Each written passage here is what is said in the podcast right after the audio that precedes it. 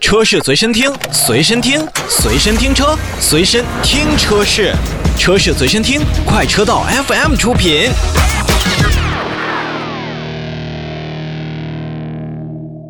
欢迎收听快车道，大家好，我是洪城。大家好，我老车。哎，今天跟大家来八卦一下车市新闻。哎，带来第一条，这贼逗。曾几何时，您可曾想到，嗯您在超市里边推个购物车，嗯都带主动刹车的呢？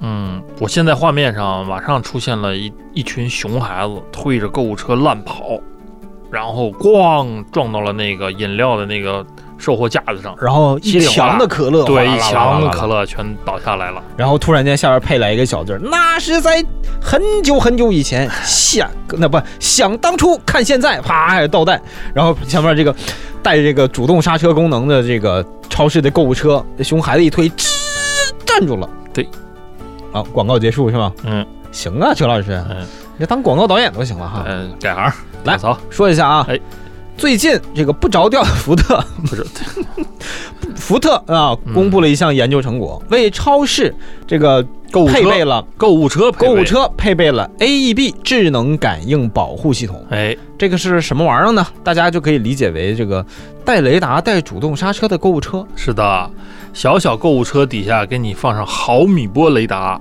和摄像头，怎么样？高大上吗？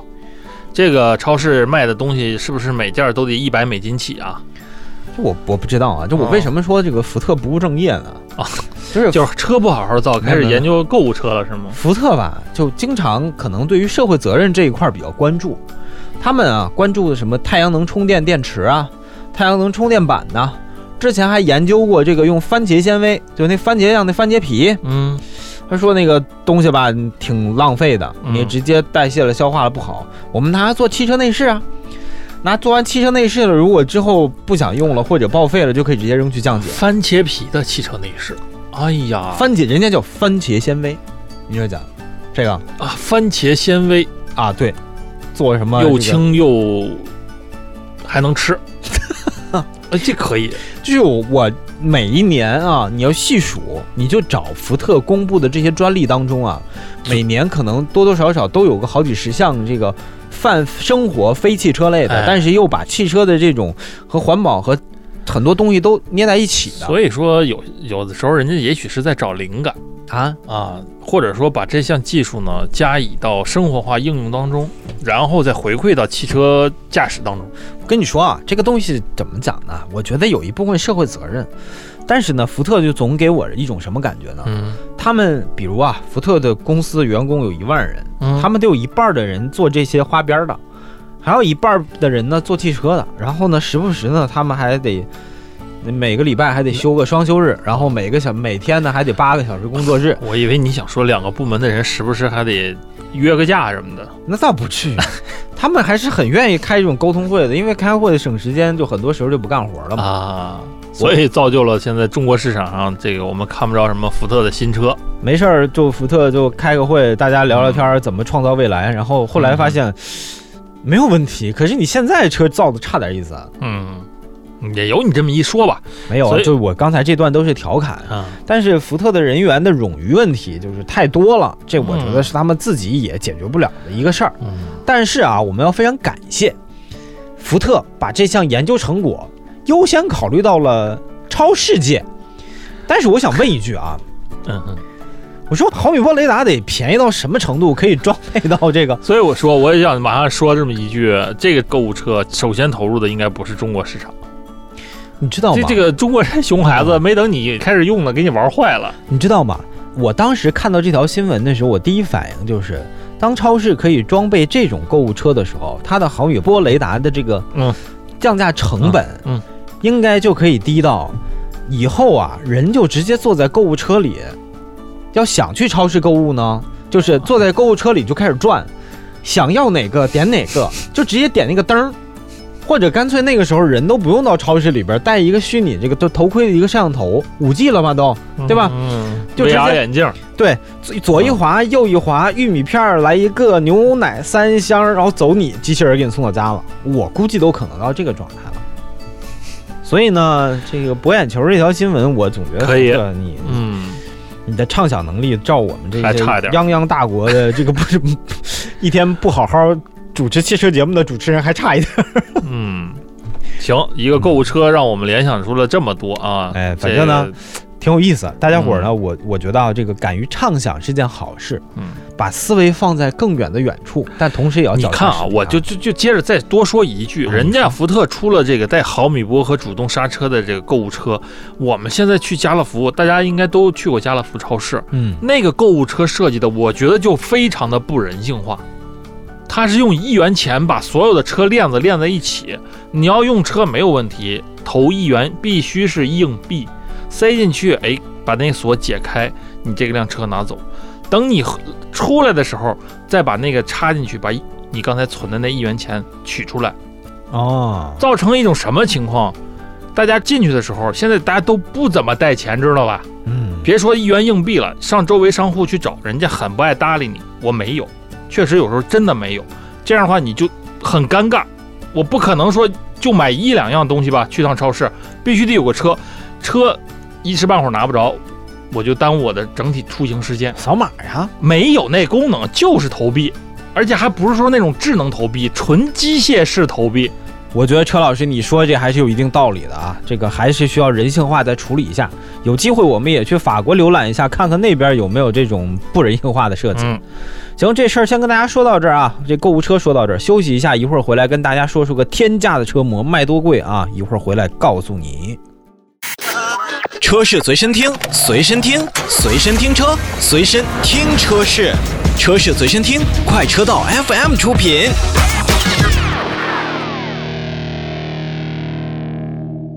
快车道，欢迎回来，车坛一周秀八卦车市新闻。接下来说这个车模啊，哎，就是那个零部件拼的那个，前两天的北京模型展你去看了吗？没有啊？没去吧？哦哎，那里边我跟你说，那车模有的就已经很贵了，多少钱啊？动辄三五千。三呃没有，不能说动辄，高端的一般是这个价，那就已经很贵了嗯，啊。做的也确实很漂亮了，是合金的，然后带场景啊，带背景的，确实很好看。那我们接下来看这车模，那得是嗯、那就跟那个根本就不是一个量级上的。嗯，嗯，英国珠宝商打造了一辆车模，听听好，珠宝商打造了一辆车模，多少钱呢？多少钱？赶紧跟大家说，你来说吧，造价七十八万元，造价对这辆人民币还是人民币，人民币，人民币，啊我的天呐，英镑七十八万人民币啊！啊？这个这已经很惊讶了。七十八万人民币打造了一辆一比二十五的福特的一个车模，嗯，来跟大家说说它为什么这么贵啊？嗯，模型的车身和底盘纯银打造，在所有的贵金属中占了百分之七十五是纯银。嗯。刹车呢，扰流板、轮圈、发动机舱许多结构采用黄金制造，嗯。进气格栅呢是白金，嗯，听听，车头呢是由钻石来组成的，哎，然后呢，共计达到的钻石的这个克拉数已经达到了一点八克拉。然后车尾灯呢，用的那个红灯和蓝灯用的是啥？能猜着吧？就是蓝宝石跟红宝石，没错。嗯，然后在四个黄金的挡泥板上镶嵌了六百三十颗黑钻石。哎，这些材料呢加在一起就用了九万英镑，约合是七十八点二万元。以这个，嗯，怎么说呢？我觉得以这个手工这个造价，现在这这一个东西应该是能卖到一百万。差不多吧，因为它是耗时了差不多三年，把这辆模型打造出来的。那不止，那 那搞不好这个成本是 九万英镑，然后这三年就得二十万英镑。嗯，确实是这样。嗯嗯，这个英国珠宝商呢，它叫这个这个我们英文翻译不出来了，它这个中文名字叫什么？他是非常喜欢这个，就是他打造这个车模是纯属个人爱好。二十五年前呢，他就开始研究福特的这个 MK Two 系列这个拉力赛车，就是他打造这个车模的原型车。然后呢，他就开始收集这个车型方面的各个数据。从三年前，他才决定开始要完成这项工作。嗯，人家能打造的都是这么细，就刚才你介绍的车身、底盘、悬挂、进气格栅、挡泥板、车灯，这些都是可以活动的，嗯。都不是说说弄一个说是大贵金属疙瘩，我在上面雕刻，然后雕出一个这个汽车的轮廓和形状，呃，不是那样，它是很多零部件是真的是特别特别像，而且是可以组合在一起，是可以活动的。嗯，哎，就我跟你讲啊，这个是个劲儿，就是我们也得服人家的这份执着和坚持。就是这个东西啊，就现在不讲跨界嘛？怎么啊叫跨界？这就是一个高端跨界的典范。一，我的工作是珠宝；嗯第二呢，我又喜欢汽车，我又喜欢车模。嗯，当这个混合到一起的时候，这三年人家就挣了大概得有十万的英镑，对，而且孤品啊，那个不，独一无二啊。嗯，但我就不知道这个不务正业的福特会不会收了他。打造是福特的车模嘛？对，福特那那个 MK Two 的拉力赛车嘛，好家伙，嗯所以说这个有的时候吧，我觉得将什么东西都做到一个极致的状态下，哎那就是真的是成顶尖，我们所说的专业，真的太专业了。人家本身是做珠宝，然后又把这个东西玩的这么，这怎么说呢？真的是，他确实太让让人佩服了啊。嗯，好，这条新闻跟先跟大家关注到这儿啊。休息一下，一会儿回来，我们也关注一下这个汽车的销量，然后还有捷豹路虎方面的消息。车是随身听，随身听，随身听车，随身听车是，车是随身听，快车道 FM 出品。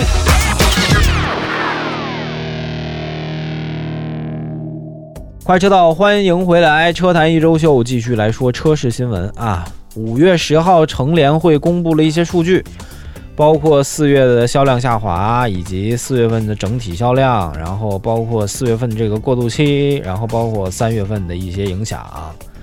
然后其实得到一个结论，就是四月份的新能源车的增长率很高，嗯增长了百分之二十八点四。嗯，在整体来看属于逆势上涨，对吧？这根据整体车市而言，嗯，其实新能源车销量好，有一部分原因是根据补贴在坡退，啊，补贴少了，嗯哼，着急了，嗯，有指标的想买新能源车的，趁早抓紧了，所以好大一部分人就着急，就买了这部分新能源车，嗯。所以对这个新能源车有一部分增加，嗯，这个也销量有一部也对，也对分增加，，也对，是这样的。嗯。嗯，但是在一众新能源车当中呢，也有一份那个销量名单，我们也看到了一些比较熟悉的车。你看，比亚迪元 EV、帝豪 EV、北汽 EU 是斩获了前三名，对吧？嗯但是呢，要关注到一点的是，进入前十的车型呢，有一半以上呢是微型电动车。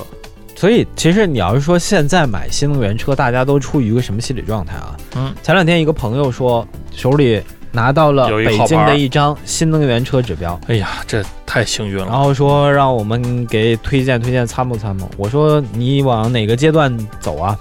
购车预算二十万到三十万。我说这是十到三十万。我说这是我最不推荐的新能源车的价位区间。嗯为什么？嗯这个价位区间是新能源车高不上去又不便宜的一个阶段。嗯，那你最后给他推荐了吗？我推荐了，我说你要不就往上上一上，要不你就往下下一下。这这用你说，这是给人推荐吗？我直接就跟他说啊，你要是想在这个级别当中享受现在电动车最好的一些东西，嗯你要要技术。嗯嗯，出门左转特斯拉 Model 3，嗯车小，做工可能差一些，嗯但是包括它的那个自动驾驶辅助功能啊，包括这个科技感、极客的这种状态，还有的驾驶感都不错。你要是想要豪华，买新来的未来的 ES 六，驾驶感、豪华感、舒适度、空间也都有。但是呢，它在有一些东西上，这个软件和东西，它现在又没有做的那么极致，嗯，并不像特斯拉走那么快，嗯，它还有日续，还有更新。但是人家有这个租用电池的这个计划的玩法，嗯有包括日后也有升级，所以你是有寄托的。但这个东西已经就把价格拉到三十万到四十万的区间了，这是补贴后的这个价格吗？三十到四十现在没有多少补贴了，哦，因为补贴现在七骏一要要降，然后又有新的调整，所以你现在买新能源车的补贴，很多厂家基本都已经能把利润给你拉下来，就卖的开始便宜了。嗯嗯你要指望现在买新能源车还靠补贴，已经不是那个时代了。嗯嗯然后再我就说，你要是想买这个车，那你就向下看看，嗯买十几万的。我个人建议买十三万到十五万价格区间的就可以了。买一台新能源轿车，现在像比亚迪的这个秦 Pro 啊，有纯电版本，对吧？嗯包括广汽新能源的 ION S，嗯，刚上，嗯，对吧？嗯，新车技术新，能量密度高，这这样子也挺摩登的。包括几何 A，其实我突然几何 A 贵一点啊，啊。我突然想到一个牌子呀，啊威马也可以啊，威马，啊，第二代 EX 五嘛嗯，，EX 五 Pro 那也可以，也在它的范围之内，二十到三十，我窄了，我哦我忘忘给人推荐了。哦，是吧？哎，就可以。拜腾，嗯，拜腾拜腾早呢好吗？拜腾还交不了车啊！拜腾早呢好吗？哎呀，真是啊，这其实也是，也不能，所以不光是难为你，确实有些时候我们手里有钞票，但是好像在这个车型的选择上确实有些难度。但是未我就我是觉得未来有挺多好玩的东西，就是电池租赁啊，啊包括买车啊，包括这种综合东西。嗯，要不然你就特斯拉。其实刚才你也提到了这个品牌，就是我也首先，如果要真是在电动车领域，我们现在可以看传统的品牌，就是那个比亚迪。这不是给他打广告啊，就是说，人家早老早哎年没有就做店的时候，人家就在对他，毕竟这些年的积累，而且他有些车型确实已经有口碑了。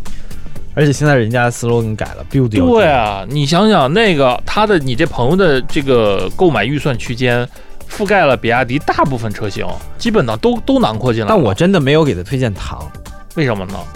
因为我觉得花二十多万买台电动车不值，而且这是一个普遍消费者对于一台电动车的认知和概念。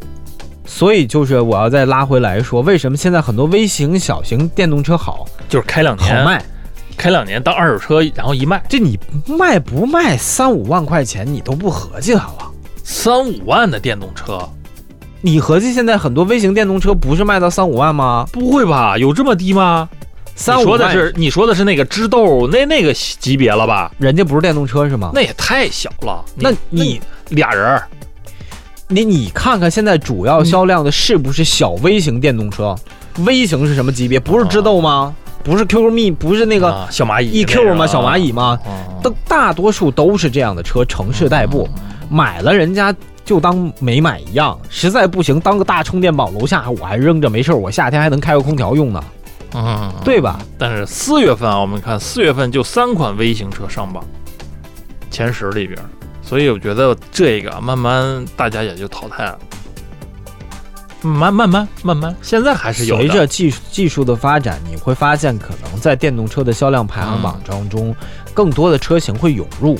但是我觉得现在目前大家伙对于新能源车的认知和购买的主要倾向还是倾向于便宜，还是看重补贴，我觉得没有补贴了。是是没有了，就是说没有了，但大家那个观念还在，就是说那你要这么说，老百姓认大家伙认就买车就是能便宜绝对不买贵的，能多便宜一块钱就是这个属于国家或者说地方是这种政策还厂家的一个支持嘛，大家觉得嗯买这个还是合适的。但这么说啊，新能源车现在面临一个另外的问题，就是当补贴没有了，这些产品究竟能不能撑得住？这个价格消费者会不会认可？对吧？对，所以很重要啊。